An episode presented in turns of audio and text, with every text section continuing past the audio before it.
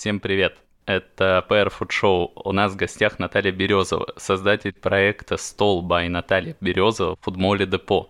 Наталья обучалась в институте Поля Бакюза, стажировалась во Франции и Арабских Эмиратах. Наталья, добрый день. Привет, ребята. Даша, привет. Друзья, привет. А в какой момент ты поняла, что тебе нужно обучение? Я вообще люблю учиться. Но в тот момент, когда я начала, проработав пару лет э, шеф-поваром, у меня было очень много знаний, но их надо было как-то вот упаковать, сформировать и разложить по правильным ящичкам. А шеф-поваром это, собственно, кейтеринге? Да, угу. да, да. Но у меня же такая нелинейная карьера. Я, там, к сожалению, достаточно поздно поняла, что вот все хочу, не могу. Никогда это... не поздно. Это правда, да. Не, это правда, но просто там, если как-то идти к истокам, то в моей семье всегда считалось, что в повара идут э, люди с неоконченным высшим образованием, которые не могут э, ничего лучшего в жизни сделать. То есть mm. я считала, что женщина должна готовить, уметь, естественно, вести там домашний очаг, ну, очаг, но параллельно делать там какую-то крутую карьеру. Либо там дедушка профессор, бабушка завуч английской спецшколы, а родители уже ушли в бизнес. Ну, то есть как-то вот повар, это все было такое, ну что это, вот это на кухне, третьего разряда, там что-то мешает какая-то. Поэтому я поняла то, что я хочу заниматься именно этим, когда мне уже было так, ну, за 30. Да, я поработала в Москве несколько лет, я делала, поскольку я, наверное, стеснялась все идти куда-то на кухню работать, я, заним... я старалась стала заниматься каким-то своим бизнесом. Я организовывала меропри... кейтеринг на мероприятия. И в какой-то момент, да, я поняла, что мне нужно вот прям поучиться и я начала просто, ну, тупо в интернете смотреть, какие есть школы. Это был первый шаг. Потом я начала вспоминать кто из моих знакомых имеет какое-то отношение к каким-то кулинарным школам. Составила список, начала писать этим контактам, там типа посоветуйте, что вы думаете. Но это, понятно, люди из индустрии, там повара в основном французские повара, потому что так так получилось, что в тот момент у меня было достаточно много контактов с э, французскими поварами. Я просмотрела все школы, э, пообщалась с э, людьми, которые где-то либо учились, либо преподавали, и поняла, что вот, ну, Поль Бакюс — это оптимальный вариант. А почему из всего многообразия кулинарных школ с мировым титулом, ну, как многообразие, все таки их немало, ты выбрала именно Поль Бакюс? Ну, во-первых, их немного на самом деле. Если посмотреть, хороших школ можно вот, ну, платных, я имею в виду, не говорю про бесплатные. Платные школы, их можно, в принципе, пересчитать там на пальцах двух рук. Их немного, они достаточно дорогие. То есть понятно, почему их немного, потому что они, они, они действительно очень дорогие. Плюс мне очень важно было, я не хотела уезжать надолго. Я не хотела уезжать там на полгода, на год. А в Поль Бакюс была просто идеальная для меня программа. Там была э, программа для профессионалов на два месяца. Но я подумала, я же профессионал, я уже тут уже там два или три года вовсю там кормлю пол Москвы. Я, ну что, не справлюсь, что ли, с этим? Вот, и я, да, я написала мотивационное письмо, мне повезло то, что я хорошо говорю на английском языке и хорошо пишу. Я написала мотивационное письмо о своем опыте работы, о том, почему я хочу там учиться, и меня взяли. А знаешь ли ты историю института Поль Бакюза? И вообще давай расскажем слушателям, кто это за человек, что за величина? Ну, Поль Бакюз — это это такая во Франции, это просто вот, ну, я не знаю, как Жак Ширак, Митеран, это прям такая большая-большая фигура. Мне это... понравилось, сегодня я прочитал Поль Бакюс, это как э, Карл Лагерфельд в моде. Да. Только, вот такое сравнение забавно. Ну, кстати, правда похоже, да, да, потому что он тоже очень много, э, очень, очень долго жил, и там были некоторые моменты в, э, я бы сказала, в биографии обоих, которые как-то ну, пересекались. Поль Бакюс, он еще был э, родоначальником такого течения французской кухни, которое называлось Новель Кузин, новая кухня. То есть сейчас для нас это кажется вообще, что такое старье попса какая-то, а тогда эти молодые шефы, в том числе Поль Бакюс, они меняли французскую кухню. Они делали соусы были легкими, более легкими. Они э, меняли техники приготовления блюд, использовали меньше ингредиентов, то есть шли по пути облегчения французской кухни. Хотя я э, читала в одной статье, что все-таки э, профессионалы рассматривая деятельность Поля Бакюза, описывают, что э, его рецепты находились между где-то между маслом, сливками и вином. И на самом деле в современном мире назвать их облегченными Вот я сложно. про это говорю, но это было вообще, когда это было еще в прошлом веке, в 20-м. А по сравнению с тем, какая кухня была до этого, это уже был облегченный вариант. Сейчас еще более легкий. Но с другой стороны, когда я училась Поль Бакюс, э, первое, что я услышала от своих преподавателей, то, что масло это вкус. Поэтому, да. Ну, и я искренне считаю, что масло полезно. Я ем много масла. Вообще еда полезная и вкусная. Еще хочется добавить, что Поль Бакюс, если я не ошибаюсь, повар в восьмом или девятом поколении был. То есть его семья была поварами 16 века. Да, я, честно говоря, слышала об этом, но как-то не вдавалась в подробности, но он действительно посвятил этому всю жизнь, и он был такой подвижник, и, в общем-то, даже мне кажется, сам город Лион стал такой туристической кулинарной меккой во многом благодаря имени э, Бакюса. Бакюс э, ходил на Вторую мировую войну, ну как ходил, а, его отправили но потом он был госпитализирован, у него было в Америке переливание крови, потом он вернулся в свою родную страну, и, ну, он работал еще до войны, uh-huh. поваром он начал работать там чуть ли не там, с 10 или с 15 лет, и потом продолжил, и все это у него, конечно, как-то вот так вот э, взлетело его карьера? Ну, во-первых, то, что он вырос в Лионе, а Леон исторически это такая вот э, колыбель французской кухни. Как раз во время Второй мировой войны, поскольку мужчины многие уходили в, ну, там, там не фронт, там была оккупация, но уходили в подполье, в резистанс, да, женщины оставались и продолжали, вставали на кухню. Это такое целое леонское движение, мамаш. Вот эти вот женщины, жены, вставали на кухню, заменяли там мужей. Так, например, вот один из знаменитых ресторанов в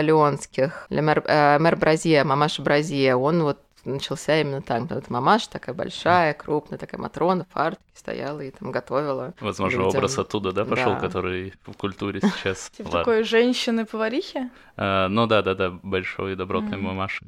Но Добрый. они были именно такие, вот их называли мамаша, да, они были уже в возрасте, ну как в возрасте, может, ему 40 лет было, просто тогда я считала, что это возраст. Там до сих пор эта вот культура в Лионе существует, они вспоминают, понятно, рестораны уже все виды изменились, там тот же мамаша Бразилия ресторан уже совсем другой, но об этом всегда рассказывают. А почему именно Поль Бакюс, а не условно Ли Кордон Блю или в Америке, я забыл какой? Кулинарный институт Институт в Америке есть в Нью-Йорке, есть еще, он раньше назывался французский кулинарный институт, а, по-моему, сейчас International Culinary Institute называется. А там в Америке это очень тоже классная школа, там тоже были полугодовые либо годовые курсы. И просто когда я посчитала, сколько я потрачу еще на проживание, mm-hmm. то есть не только на учебу, а еще на проживание, я поняла, что ну, это ну, это просто я не смогу себе это позволить. Ты выбрала двухмесячные курсы. Что-то кроме мотивационного письма нужно? Ну, нужно CV, там какие-то надо заполнить анкету. Тогда это было правда. Я не знаю, как это сейчас происходит. Мне кажется, сейчас уже больше желающих туда э, поступить. И, а, наверное, какой-то уже больший конкурс. Но тогда это было достаточно просто. И сколько двухмесячные курсы обучения стоили? Точно не помню, но мне кажется, это было в районе 6 тысяч евро.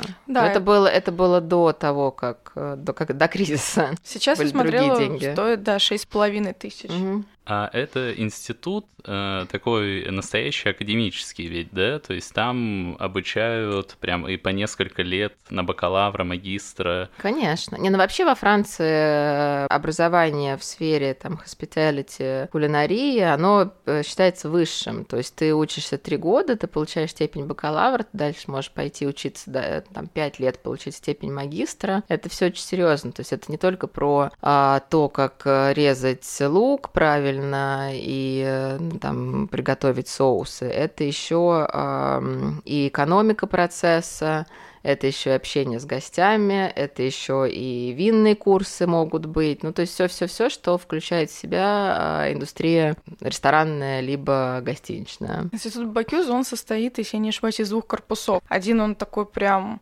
классический... Такой шато, да, да очень красиво. Да, французский замок небольшой, а рядом как я смогла прочитать, современная постройка. Да, да, там есть там небольшая современная постройка, рядом там есть кампус, э, где живут студенты, которые учатся там на длительных трех э, либо пятилетних э, программах. Само здание, конечно, потрясающее вот это. Но а внутри есть... оно тоже такое же необыкновенно. Да, внутри это шато. У них же там еще ресторанах, которые именно вот при институт Поль Бакиус в самом, в самом этом шато в Икюи.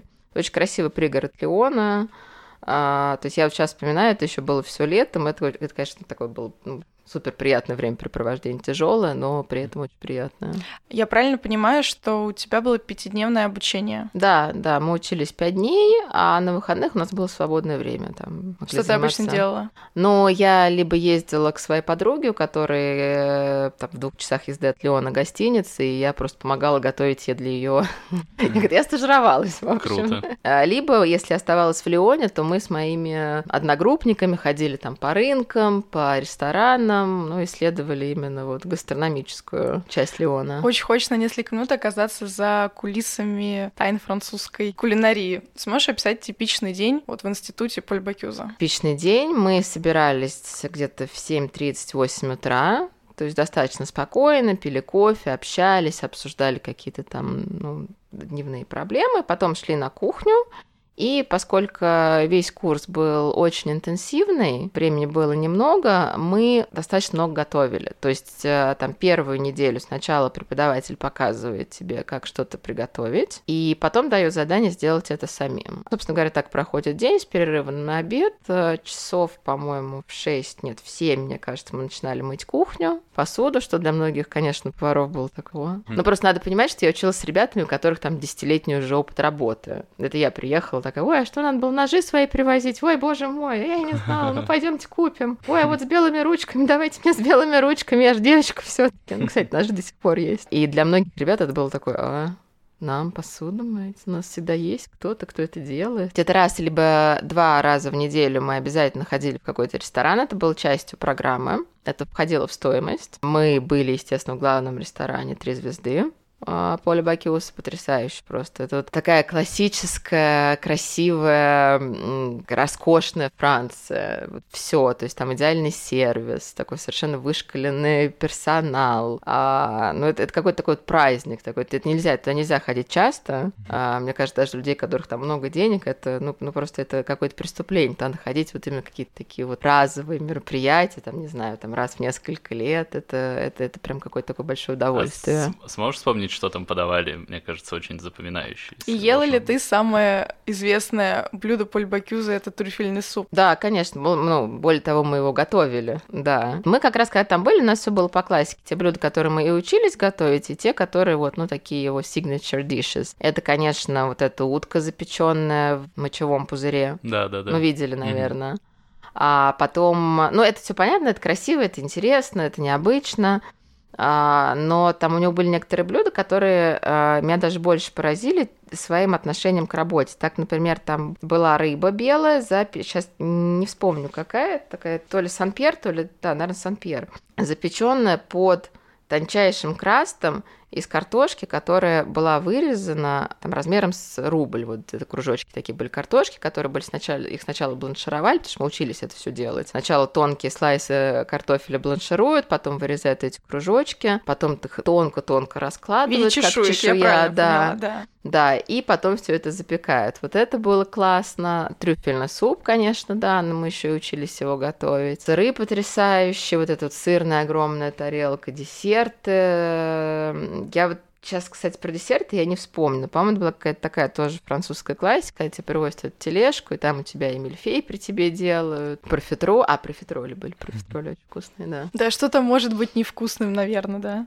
Ну, ну, я просто люблю такую еду. Я, наверное, не смогу ее есть каждый день, потому что тяжеловато все-таки, но, но это вкусно. Это просто вкусно. А сможешь ли ты вспомнить момент во время обучения, который тебя потряс? Например, какое-то супербережливое отношение к продукту или безумно сложное блюдо или какой-то лайфхак? Mm, да, мне кажется, такие моменты случались, ну, практически каждый день. То есть от э, отношения э, персонала самого института, там, наших учителей к работе, ну, то есть когда вот наш э, преподаватель первый, который преподавал нам классическую Францию, э, он этим занимается 20 лет. Ну, то есть 20 лет это уже все все должно надоесть тебе. Ну как ты можешь делать одно и то же 20 лет? А у него дикая энергия, которую он передает нам. То есть он готовит быстрее, чем мы, показывает все это, орет на нас, объясняет потом. Ну, орал, кстати, он мало, он был очень такой. Вообще, меня еще поразила та атмосфера какой-то вот, ну, доброжелательности везде, потому что как-то, ну, мы всегда слышим про французов, что они такие очень снобы, вот, ну, мы французы, а вы тут иные люди. Вот этого вообще не было. Было здорово. Ну и а. профессиональ... профессионализм это вот в первую очередь, мне кажется, то, что поразило. Многие годы Поль Бакю с единомышленниками продвигал кухню с акцентом на качестве и естественности продуктов и пониженной калорийности блюд. Видела ли ты отображение а, вот этих принципов в обучении? Ну, я же говорю, вот эта новель кузин, которая была уже пониженной калорийности, для нас сейчас это будет жир-жир. Поэтому, собственно говоря, программа была выстроена так, что первые, первая половина программы мы изучаем классические блюда, все соусы, как правильно варить бульоны, как когда там вводить масло в соус, как, как эмульсификация происходит. И это такая, ну, ну, достаточно насыщенная кухня, да, я не могу сказать, что она вот легкая или не калорийная, хотя, конечно, там они пытаются использовать больше оливкового масла, чем сливочного, но калорийность, мне кажется, там не стоит вопрос. А вот вторая часть программы была уже современная кухня, она уже была другая, она уже была более легкая, там было меньше соусов, там было больше использования каких-то современных техник приготовления. Вот во второй части, да, мы А кто разрабатывал это. тогда современную программу обучения? Честно говоря, я не знаю, кто ее разрабатывал, но точно не Поль Бакюс. Мне кажется, к тому моменту, когда я уже там училась, Поль Бакюс уже был, ну, просто вот лицом, который приходил, там мог сфотографироваться с студентами, и, в общем-то, все. Там же много преподавателей, там много академического состава, который не только готовит, показывает, но и пишет программы. Это же, это же ну, большая часть кулинарии, которую все забывают. Это research and development, да, и это составление именно учебных программ, с чем у нас в России большая проблема, как мне кажется. После прохождения всего курса гарантируется диплом или все будет зависеть от экзамена? И вообще, что он из себя представляет? Ну, экзамен? это же все-таки короткая программа, поэтому, ну, там диплом дали бы всем, мне кажется. да, даже нас... вот если ты вот вот приготовил, и француз пробует, такой, господи. а такого не было. На самом деле такого не было, потому что у меня в группе все были профессионалы, и там, ну, понятно, все очень, э, повара очень э, эмоциональные, очень э, ну, хотят быть лучшими. Вот соревнования вечные, кто, кто, кто лучше готовит, кто быстрее порезал, это все, конечно, было. Это, ну, это, это внутреннее было между нами, а со стороны преподавателя это всегда было так спокойно, так, что-то не получается, попробуйте вот так. И у нас был финальный экзамен, когда нам за 4 часа мы разделили разделились на группы, за 4 часа нужно было приготовить э, полностью обед. То есть там закуску, главное блюдо и десерт. Вы вот. могли выбирать, что вы будете готовить? Нет, нам давали набор продуктов, конечно. Но те продукты, которые были у нас в программе. То есть мы должны были э, на свой, скажем так, лад как-то перепридумать те блюда, которые нам уже показывали, ага. используя техники, которые нам, которыми нас учили. Ты рассказываешь вот э, про институт Бакюза, и мне кажется, ну, что из своих слов ясно, что там было довольно спокойно. Но мне кажется, когда у нас там было несколько людей из Le Cordon Bleu, кто проходил, угу. кажется, там такой, что что-то пожестче, как будто их все время гоняют, на них немного не обращают внимания, типа... Ты а, можешь я... вылететь, по идее, в любой момент. Да, да, да. Слушай, я, честно говоря, не понимаю, потому что когда ты платишь 6 тысяч евро, за два месяца учебы. Вот, я не знаю, может, я просто жадный человек. Я не могу себе позволить что-то не доучить, не доработать, не доделать. Ну, как бы это же твои деньги, это ты вкладываешь э, твое время, свои силы, свои деньги. А, ну, ну, зачем, если ты не хочешь это делать, ну, потратить эти 6 тысяч евро, поезжай куда-нибудь там, я не знаю, в Таиланде поживи там полгода. А, не, я имею в виду даже то, что сам курс обучения, вот, например, про экзамен финальный, mm-hmm. рассказывали, что там вы на курсах готовили 100 блюд, и там тянешь билет и готовишь любой из этих блюд. А оно mm-hmm. могло быть первым, когда ты только пришел в первый день, mm-hmm. и ты уже не помнишь просто а, элементарно, как это воспроизвести, а дома ты не можешь готовить, ну, 100 блюд, э, потому что у тебя просто не будет денег на это. Ну, может быть, везде по-разному. Я не знаю, как в Кордон Блю. У меня Кордон Блю никогда не стоял в приоритете, потому что мне сразу сказали, ну, это, знаешь, для любителей, туда не надо. При это этом, такая да, попса. При, при этом, да, то, что отношение к Le Cordon Bleu, как я понимаю, профессионалов, что это не супер что-то, а вот институт Бакюза — это фигура. А во Франции считается лучшими школами это в отель, ну, платными, в отель, в отель Бакюс и Феранди. То есть Кордон Блю это все таки немножко так вот для приезжих. Да. Звучит красиво. Ты вот рассказывала ранее, что институт Бакюза предоставляет своим студентам посещать лучшие рестораны Франции. Получается, ты в самом, институте, э, в самом ресторане Поль Бакюза была. Где еще? А мы были вокруг не Франция, а скорее, скорее региона mm. вокруг Леона. Мы были в Лионе, как раз вот в ресторане Мэр Бразье, мамаша Бразье, о котором я рассказывала. Он, по-моему, сейчас получил две звезды. Очень приятный шеф. Вообще, вот, конечно, когда ты смотришь на шефов во Франции, это, это, ну, это же какие-то это профессора, это очень образованные люди, которые прекрасно говорят, которых э, большой кругозор. Это, это, это какая-то отдельная каста людей, которых можно сидеть слушать, которые горят своей работой. И вот, собственно говоря, мы встречались со всеми поварами. Еще, а, что было еще важно в этих ресторанах, то, что мы не только ходили есть, а мы еще встречались э, с шефами, нас водили на кухню, нам показывали весь процесс. А, то есть это сейчас, в принципе, можно приехать в любой ресторан попроситься пойти на кухню. Так, ну, как-то ну... это уже так, ну, принято, что ли. Тогда мне было достаточно сложновато куда-то приехать, сказать, вы можно я тут приду вас посмотреть, что у вас там такое? Что на высоких кухнях Франции везде медные половники? В Польбакюсе, да, да. А в других ресторанах вы заходили? Не помню. Я, честно говоря, не помню, потому что кухня именно вот трехзвездочного ресторана Поль Бакюс, она поразила. Это как классическая, красивая, медная кухня. Ну, ну вот, я прям даже помню до сих пор, как она выглядит. Меня, я помню, очень поразил момент, когда мы с Энисом гуляли по Парижу, проходили по какой-то улочке, мне кажется, района Море. А, там был маленький ресторанчик, он был совершенно неприметный, но сразу чувствовала, что он был типично французский. И вот мы проходим, и там была, видимо, открытая кухня. То ли мы куда-то спешили, то ли у нас не было цели зайти поесть, и мы так постояли, посмотрели, и я вот через окно увидела, что там маленькая такая кухня, но все было увешано медными сотейниками, mm-hmm. половниками, какими-то формочками. И там какой-то француз так на меня смотрел, улыбался, мол, ну, доброжелательно. Mm-hmm. Я подумала, как это, ну, просто вот мне именно этот момент запомнился очень сильно, хотя это было два года назад. Я даже, ну, очень сложно эмоционально описать, почему. Видимо, вот на тот момент это на меня произвело большое впечатление. Ну, просто очень того, красиво все было, когда да. видишь медные половники. Это И как будто бы это очень, очень типично. А посоветуешь ли ты сейчас слушателям пройти такой же путь, как прошла ты? Просто во многом у профессионалов а, мнение разделяется. Кто-то говорит, что нужно вкладываться в обучение, кто-то говорит, что нужно ездить по стажировкам,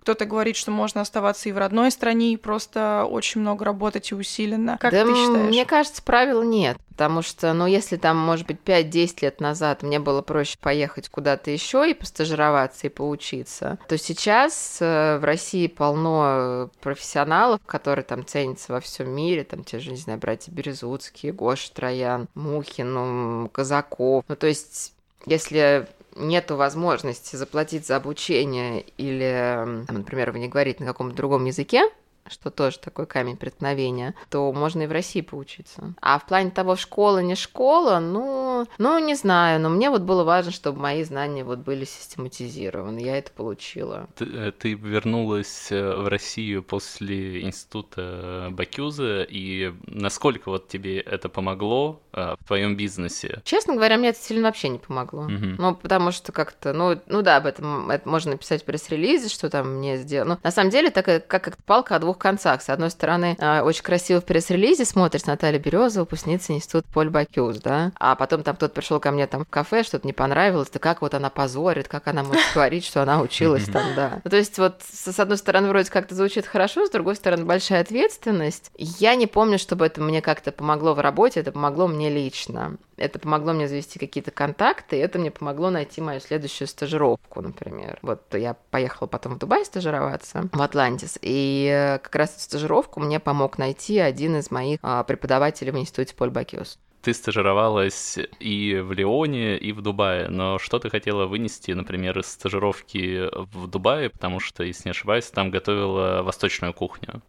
Ну, в Дубае, э, да, я приехала изначально в, э, на стажировку в ресторан китайской кухни Юань, а потом мне так получилось, что я практически поработала во всех э, э, ресторанах Атлантиса. Но первое, что я хотела, это, конечно, научиться готовить китайскую еду, да, китай, понять, понять, что такое китайская кухня. Мне было интересно, как вообще устроен процесс работы в ресторане. Ну, а потом уже приехав туда, я поняла, что мне интересно вообще понять, как, как устроен процесс работы в отеле. И поскольку эта программа, она была не только для меня, то есть в каждом, на самом деле, вот говоря про стажировки, да, стоит посмотреть на большие отели мировые, там какой-нибудь Мандарин Ориентал, например, у них у всех есть программы стажировок от трех месяцев до, по-моему, года или двух лет. Когда ты приезжаешь, ты живешь, тебе представляют э, жилье, ну там базовое жилье, там у меня было жилье там самого низшего разряда, там как у обычного повара линейного. Но тебе это не важно, потому что ты проводишь все время на работе, да. Тебе платят небольшую зарплату, и ты можешь работать там в любом отделе отеля. Как правило, на такие стажировки берут ребят после школ, либо там как институт Поль Бакюс, либо каких-то хоспиталити других школ. Но, в принципе, можно попасть и э, повару. Ну, было бы желание, знание английского языка. А в какой момент, во время обучения или после после приезда в Москву ты поняла, что ты созрел для собственного проекта? Мне кажется, всем хочется рано или поздно собственный проект. У всех есть мечта о своем каком-то там, наверное. Нам не хочется, мы не хотим открывать ресторан, мы столько всего узнали. Я, нет, я теперь я понимаю, да, да. Когда кто-то говорит, что хочет открыть ресторан, говорю, а ты ты подумай. Э, да-да-да, это вообще хорошая идея, но в плане идеи. Типа, мне нравится идея открытия ресторана, но не его реализация. Не, на самом деле мы думали с Янисом одно время об этом, у нас были разные идеи, там может быть какая-то пекарня, кондитерская, а, милое, уютное кафе, в котором, допустим, там я где-то работала. Но потом, правда, вот общаясь с экспертами, мы стали понимать, что это... Ну, и до этого у нас было понимание, но сейчас вот это прям закрепленно четко в голове, что это очень сложно, и порой, ну, ты вообще не можешь... Ты просчитать, как многие говорят, и я с этим согласна, ресторан можно на листочке, сколько у mm-hmm. тебя требует это вложений, но ты никогда не угадаешь и не просчитаешь, окупится ну, то, у тебя или нет, дальше, получится да? или, или нет, да. Но то, что ты сможешь это сделать, да, это как свершившийся факт, если у тебя есть деньги и немножечко мозгов, а если еще ты что-то умеешь, mm-hmm. да, там, как готовить, либо управлять, то вообще все будет здорово. Еще, как сказать, довольно тяжело э, вот в этой индустрии сделать сделать э, минимально жизнеспособный продукт, потому что ты его сделаешь, ну, на каком-нибудь Даниловском рынке условно, uh-huh. но в другом месте он у тебя просто не пойдет, и ты, ну, не можешь его а, тиражировать. И если у тебя нет каких-то больших инвестиций, то ты в огромной зоне просто риска мертвый. И, ну да, огромное количество же ресторанов я, я абсолютно согласна. Я вообще не люблю вот эти истории про там продали квартиру, открыли ресторан. Ну, ну нельзя открывать ресторан там на, последние деньги. Ну, это, это, это просто неправильно. Надо либо найти там нормального инвестора, который поможет тебе с этим проектом, либо, если есть свои деньги, ну, все хорошенько, да, просчитать, наверное. Ну, хотя все равно все просчитать, наверное, невозможно, потому что ты очень сложно просчитать, там, я не знаю, кто будет приходить к тебе. То есть есть какая-то модель, да, которую можно построить до, но модель и факт, они не всегда соответствуют друг другу. Как э, ты решила открыть э, вот стол а, э, стол это в переводе прилавок. Прилавок. Ну, там, а. там много, там и стойло есть, и конюшни, и прилавок. Просто там же был э, Миусский трамвай, э, троллейбусный парк, а до этого были как раз конюшни трамвайного депо. Угу. Поэтому у меня как-то в голове все это сложилось в стол. Как пришла концепция вот именно то, что ты хочешь готовить комфорт food? А, ну, мне кажется, что это та еда, за которой будущее. Понятная еда из хороших продуктов. Мы, мы все время говорим, что мы хотим есть понятную еду из хороших продуктов продуктов. А по факту это очень сложно сделать, потому что хороших продуктов они есть, но ну, их надо найти. Mm-hmm. И они стоят недешево, скажем так. То есть, если мы там, а, например, вот у себя я использую по возможности по сезону сезонные продукты. От там, фермеров подмосковных. Во-первых, этих фермеров там один-два и обчелся. Во-вторых, они не могут э, постоянно качество выдавать и постоянно. А с другой стороны, объем. как они могут выдавать качество, когда они фермеры? Вот у них сегодня салат вырос, а завтра выросла морковка. И это уже наша проблема поваров, что мы можем из этого приготовить. И если мы не будем под это подстраиваться, все и всегда и будем есть одинаковые перцы, из Испании одинаковые салаты из там Кот-д'Ивуара или Габона. Ну, ну, то есть просто нужно понять, что, что ты хочешь дальше. А, но вы открылись совместно с Депо, то есть это проект, он и твой, и Депо. Мы открыли его в партнерстве с э, Алексеем Васильчуком, и я вхожу, да, мой проект входит там в пул его проектов Депо тоже. Хороший пример, как стоит открывать бизнес. Ну... А, вот, как минимум, есть экспертиза, хотя бы даже если это фантомное ощущение, что ты можешь положиться, но оно хотя бы есть, потому что если ты открываешь просто, непонятно где, его вообще нет. На самом деле должна быть четко выверенная концепция. Наверное, в моем случае, да, намного проще открываться с кем-то, и я безумно благодарна Алексею Васильчуку за то, что он дал мне такой шанс и возможность. Вообще, я до сих пор не всегда понимаю, как это получилось. У меня сложная концепция. То есть, например, ребята рядом со мной, которых концепция soul in the ball, это просто огонь. Ну, там все понятно, там пять видов поки, там два вида смузи, и вот этот просто улетает. Андрей и Катя, привет. Вот, ребята молодцы, они классные, они э, проецируют свой образ жизни на свой продукт, э, в это верят, это покупают, это любят. У меня сложнее, у меня вроде как бы ресторан получается, но он на рынке. И то есть, если я вот я просто сейчас, когда анализирую, а, что я хотела сделать и что получилось, я, наверное, немножко неправильно взяла какую-то модель, построила модель у себя в голове, потому что у меня в голове была модель каких-то копенгагенских, лондонских рынков, испанских, русских, там, ну, ну вот, вот, вот что-то вот там, вот, да, оттуда. Когда у тебя вроде и рынок продукты, и какое-то развлечение в виде еды, потому что для меня просто продукты сами очень важны. Я, я не только про готовить, я еще про качество продукта. А легко ли ты создавала свое меню и на чем базировалось оно? Мы начали вообще проработки у меня дома. У меня был сушеф, и мы с ним вдвоем, и там еще потом пару ребят прибавилось. Мы вот там на кухне с технологом у меня дома сидели, все это придумывали. А, например, там запеканка, да, мы не хотели делать сырники, потому что, типа, ну, сырники у всех есть. Сначала я хотела сделать сырники из топленого, из творога, из топленого молока, но потом посчитали, поняли, что, ну, это очень вкусно, но вряд ли кто-то будет за такие деньги покупать, потому что топленый, э, творог из топленого молока, он сам по себе дорогой. Начали думать, что, как, может быть, запеканку сделать. Попробовали одну, попробовали вторую, в итоге там один из ребят, который мне помогал, э, Саша, нашел рецепт какой-то запеканки, мы попробовали его, нам тоже не понравилось. В общем, в итоге как-то мы этот э, рецепт доработали до того, что сейчас эта запеканка всегда классная, и на нее прям возвращаются. На чем базировалось а, меню? То есть чем ты вдохновлялась при его создании? Или, ну вот как ты понимала, что продукты именно, э, блюда будут именно этой направленности? Да я до сих пор не понимаю, как это происходит, если честно, потому что иногда это вообще супер легко, ты смотришь на продукт и думаешь, вот из него надо приготовить вот это, вот это, это будет классно. А иногда ты просто стоишь так, а Просто что? многие отталкиваются от совершенно разных э, идей создания блюда, блюда, то есть кто-то смотрит на потребителя и думает, нет, я хочу работать только на него и создавать вот блюдо конкретно под эту аудиторию.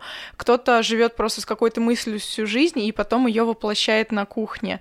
У всех вот по-разному. Я, честно говоря, не очень понимала аудиторию, которая будет в депо. И, наверное, на самом деле со своим проектом я в нее стопроцентно не попала. Там все-таки немножко другая аудитория. Ты можешь рисовать вот этот зазор, на кого ты пыталась ориентироваться и кто в итоге ходит? Опять же, потому что я базировала свою модель модель на подобных каких-то местах где-то в Европе, мне казалось, что если я открою классное место там с винной картой, который, ну, до некоторой степени мало где такая винная карта есть в Москве, потому что у меня очень много вин по бокалам, сейчас чуть поменьше стало, изначально было прям очень много. И очень хорошая цена, у нас э, небольшая наценка на вина. При этом будет еда, которая будет, опять же, под вино, еда, которую хочется есть каждый день, которая может не надоедать, которая, ну, то есть у нас просто еще получается так, что винные карты и меню, они, в принципе, сделаны так, что у нас практически любое вино подходит под любую еду. Mm. Ну, там, может быть, савиньон под стейк я бы не стала рекомендовать, но mm-hmm. плюс-минус, э, там, может, какой-нибудь оранж взять. А все таки депо такой больше какой-то развлекательный центр, то есть люди приходят на какое-то вот шоу, на что-то такое вот яркое, такое вот, ну, либо понятное, либо яркое, как мне кажется.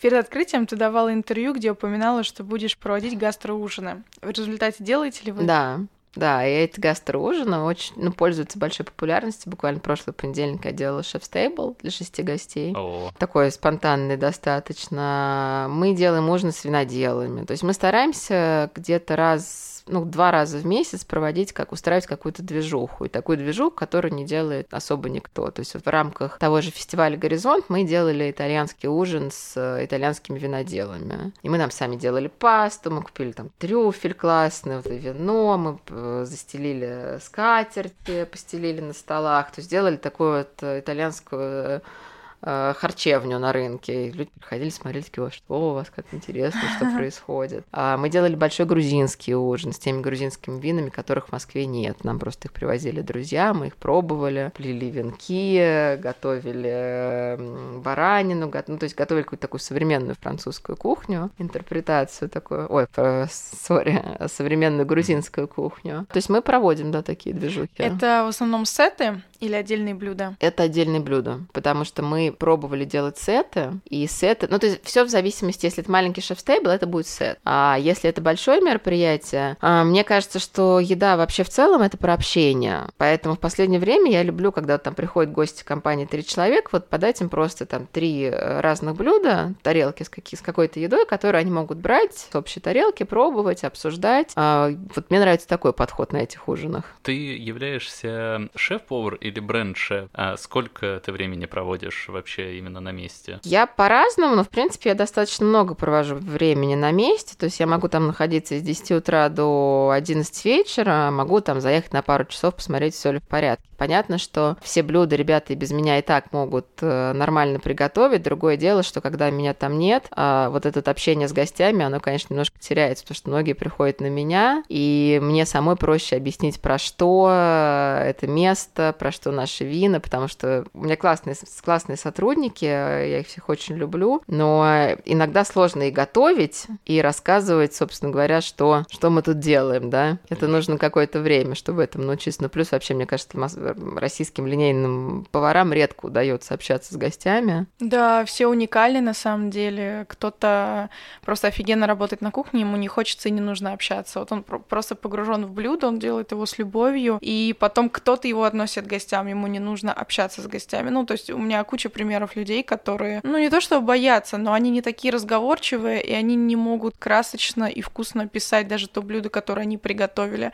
Они очень творческие и замкнутые люди. Также есть те, которые и болтливые, и охотно готовят, и все у них это получается. Все по-своему уникальны, да. и на самом деле на кухне можно найти себя с любой стороны. Хочешь общаться, класс, там можешь вынести свое блюдо и поболтать. Если ты хочешь быть полностью погруженным в процесс, у тебя тоже это получается. То есть на самом деле нет каких-то ограничений. Это так и есть. У нас, э, у нас еще нет ограничений, потому что мы на виду. У нас нету закрытой кухни. Мы вот прям вот, вот, вот тут. Поэтому, да, конечно, когда там кто-то готовит омлет, и у него там спрашивают тут же, а что у вас самый вкусный меню? Да, такое бывает. Что же мне делать? Сначала омлет доготовить или рассказать? Да вот, омлет самый вкусный. Вот, а гости такие уже, а ну ладно. Ну да, это, возможно, вы первые условно, кто встретился с этой проблемой, то, что люди хотят очень много поговорить, потому что это вроде бы мини-ресторан, угу. но при этом вы не успеваете, потому что вы, ну, у вас нет официантов, которые могут рассказать об этом. Да, это, это так оно и есть, потому что у нас, наверное, единственный проект, который такой очень личный на депо, потому что остальные все, ну, там кто-то работает, да, я каких-то поваров я тоже знаю, каких-то шефов, там в «Рыбе моей» Петя очень харизматичный, например, тоже люди приходят к нему, но в основном приходят на, на проект. Ты говорила, что возила гастротуры или возишь э, в ЮАР. Что из себя представляет гастротур и существует ли этот проект сейчас? А, ну, мне кажется, моя вся жизнь, она такая, один большой гастротур. Потому что куда я не приезжаю, а, больше всего я интересуюсь именно едой. То есть там кто-то, не знаю, бежит шмотки покупать или ходить по историческим достопримечательностям. У меня первое это так, где здесь рынок. Так, вот мне тут списочек, вот надо вот, вот в эти рестораны зайти обязательно будет. Тут еще вот за углом лавочка надо посмотреть. И вот у меня всегда целенаправленность на еду и на вино. Поскольку я вот так получилось, что у меня часть моей семьи живет в Южной Африке, я очень хорошо знаю эту страну, страну. В какой-то момент мне предложили устроить э, поездку с акцентом именно, именно на гастрономию и э, винодельни, потому что ЮАР прекрасный винодельный. Мы там провели 10 дней прекрасных, все поправились, наверное, килограмм на 5, просто выкатывались из ресторанов, из виноделин, э, было здорово. А сейчас это был один, один раз, ты больше не возишь? А, нет, сейчас мне просто на это времени нет. Последний год я провела в основном в депо. Ну, заключающий вопрос, какие планы на развитие, или ты пока сконцентрирована полностью вот э, в стол? А я сконцентрирована полностью в стол, да, то есть я, ну, это, это мой проект, но, наверное, я бы хотела продолжить его в формате ресторана угу. отдельного. То есть ты, так скажем, присматриваешь место в Москве, где это можно установить как точку. Ну да, location, location, Мгм. это самое Да. сложное. Самый сложный Да. дорогой процесс. А после этого встают люди и становится еще все сложнее. Ну, в смысле, найти персонал. Кстати, с персоналом все, мне кажется, лучше, чем... Как бы персонал это везде проблема, это не только в России. А У меня вот э, друг э, шеф-повар в Лондоне, он там жалуется, говорит, вообще невозможно. Местные работать не хотят, э, работают там, приезжают одни поляки, а с ними... Поля... поляки? Поляки, а с ними сложно, или там шри-ланкийцы, или китайцы. Ну, то есть это, мне кажется, ну, это, это везде, это, это каждодневная работа с персоналом. И я понимаю, что мой персонал периодически меня ненавидит, потому что, ну, особенно поначалу, я, в принципе, могла прийти и сказать, что ты а голову-то дома не забыла. То есть я, я никогда не ругаюсь матом ни на кого, но иногда могу, наверное, достаточно резко объяснить, почему мне кажется, что человек не прав. Но это, это просто каждодневная работа. Просто каждый день нужно работать, объяснять. э, Это если, если проблемный персонал, то это дело не в персонале, это дело у нас самих, тех, кто нанимает этот персонал. А, на этой на этой ноте, я думаю, мы будем заканчивать. Спасибо огромное, что пришла. У тебя действительно очень уникальный опыт. Ну, в институте Бакюза, я так понимаю, вообще мало кто обучался и мало кто про него в России слышал. И я думаю, очень многим молодым поварам или каким-то менеджерам будет интересно послушать. Спасибо, мне кажется, мы классно пообщались. Да, было очень здорово. Спасибо тебе огромное. Мы вот эти вот твои слова, мы в начало их самое вставим. Всем Ой. пока. Все, пока. Всем пока.